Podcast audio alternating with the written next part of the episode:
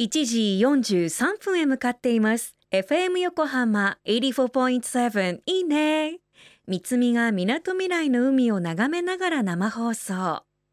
この時間は守ろう。私たちの綺麗な海。FM 横浜では世界共通の持続可能な開発目標。 Sustainable Development Goals。SDGs に取り組みながら海洋ごみなど海の環境問題に着目。湘南に代表される海にまつわる情報を毎日お届けしています。今週も長崎県対馬市で海岸清掃環境保全活動をされている一般社団法人対馬カッパ理事末永道直さんのインタビューをオンエア。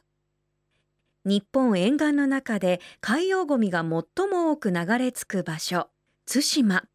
今日は膨大なゴミの量を把握するために行われているモニタリング調査について、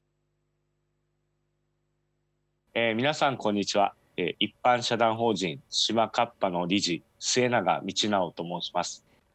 モニタリング調査についてですけれども基本的に対馬の海岸の6地点を春夏秋冬の4回に分けて調査します。で、海岸線の50メートルの枠を目視枠というのを設けて、そこは目視するだけですね、1年間。それとまた海岸線50メートルを回収枠。で、2つの量の変化を見ながら、ゴミの漂着量、それと再漂着量、あとは発生国ですね。ゴミがどこから来てるのかという発生国を調べる調査をしてます。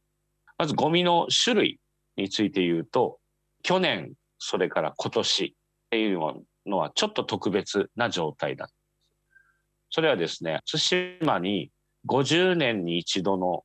大雨という、え台風であったり、線状降水帯の、え大雨が年に2回、3回来たんですね。50年に一度。それで、まずは対馬の森林から、まあ、干木であったり、えー、そういった木が大量に流れてきましたので、去年のデータで言うと、もう圧倒的に流木、干木が多かったです。で、その次じゃあ何が多いかっていうと、いろんなプラスチック類っていうのが多かったですね。それはもう原型がもう何かの、それこそ船の一部であったりとか、そういったものですね。で、ドラム缶についても最近あの、プラスチックのドラム缶ってあるんですよね。そういったものが流れてきたり、あとは韓国の養殖の海苔業者さんが使う、まあ、薬剤があるんですけど、えー、その、え、ポリタンクっていうのが大量に流れてきたりしてました。そのプラスチック類が多かったです。えー、その次っていうのが、え、ペットボトルのようなそういった飲料水であったりそういったものの、え、プラスチック。類であとは次が弁当箱である歯磨き粉であるあとそういったこう日常的に使ってるものですね。洗剤とか。そういった空き容器っていうのが流れてます。だからもうやっぱり木材の他っていうのはあの圧倒的にプラスチック類が多いといます。はい、もちろん漁具とかもありますけど、漁具はあの大きいので、存在感がでかいので、ちょっといっぱいあるような気もしますが、実際に見てみると、やはりそういったものが多いかなというところです。津島カッパの末永さんありがとうございます。圧倒的に私たちの生活で使っているプラスチック類が多く海に流れ出ているんですね。それから大雨。陸地にあるものが雨によって海に運ばれているということもよくわかりました。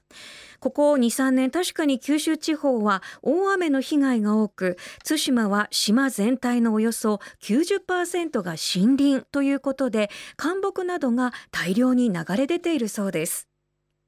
対馬市の海岸漂着物モニタリング調査など詳しくは、対馬海ごみ情報センターをご覧ください。FM 横浜では海岸に流れ着いたゴミなどを回収し海をきれいにしていくために県内の湘南ビーチ FM ディオ湘南 FM 湘南ナパサ FM 小田原のコミュニティ FM 各局とその他県内のさまざまなメディア団体のご協力を得ながら活動。神奈川守ろう。私たちのきれいな海実行委員会であるこれらのメディアは日本財団の海と日本プロジェクトの推進パートナーでもあります。